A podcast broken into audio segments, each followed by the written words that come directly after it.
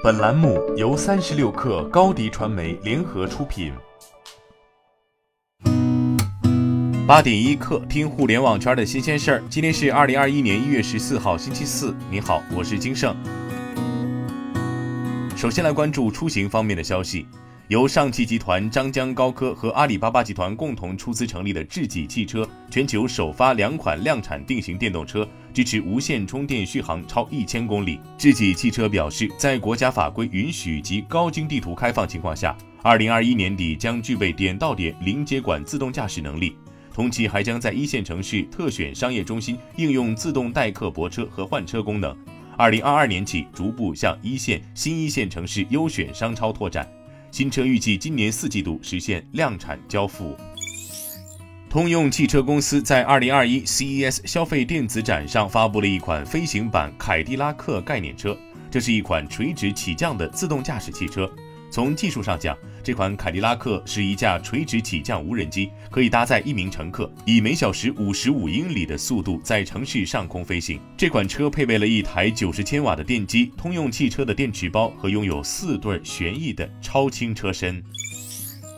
三十六氪获悉，百度 App 上线出行政策查询功能，在百度 App 搜索如“北京出行政策”等关键词，即可查看从所在地前往其他城市的相关出行规定。点击进入各地隔离政策专题页，选择出发城市和到达城市，即可了解相关的隔离政策详情。此外，用户还可在专题内完成各地春节返乡政策查询、核酸检测规定查询、健康码申请、风险等级查询等。专题由本地宝提供内容支持，并根据相应政策进行实时更新。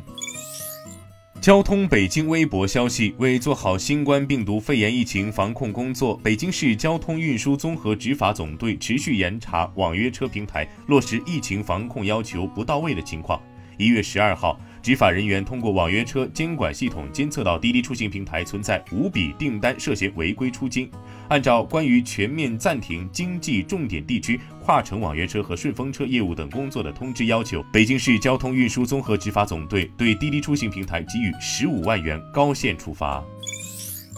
滴滴货运可能在最近的融资中募集更多资金。滴滴货运最初计划于十二月出售最多四亿美元股份，但在投资者的超额认购达到七倍之后，滴滴货运目前正考虑募集更多资金。额外的融资可能会在本月进行，但最终计划尚未敲定。而融资收益将用于拓展滴滴货运在中国各大城市的业务。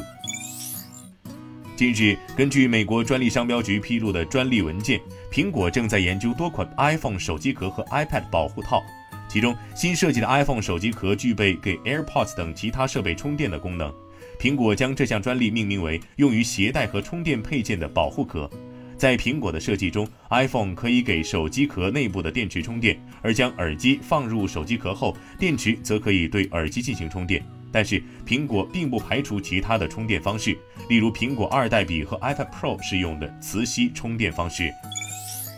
受疫情影响，二零二零年北美票房较前一年下滑百分之八十，创造了近四十年以来的最低纪录。路透社援引研究公司 Comscore 十二号发布的年终报告称，二零二零年北美票房累计达到二十二亿美元，相较二零一九年的一百一十四亿美元下滑百分之八十。路透社报道称，新冠疫情导致北美大部分电影院长期关闭，迫使诸如 AMC 电影院等大小连锁电影院濒临破产边缘。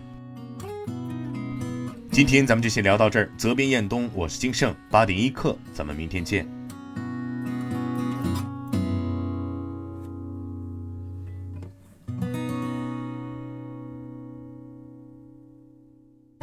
欢迎加入三十六氪官方社群，添加微信。baby 三十六克，b a b y 三六 k r，获取独家商业资讯，听大咖讲风口，聊创业，和上万客友一起交流学习。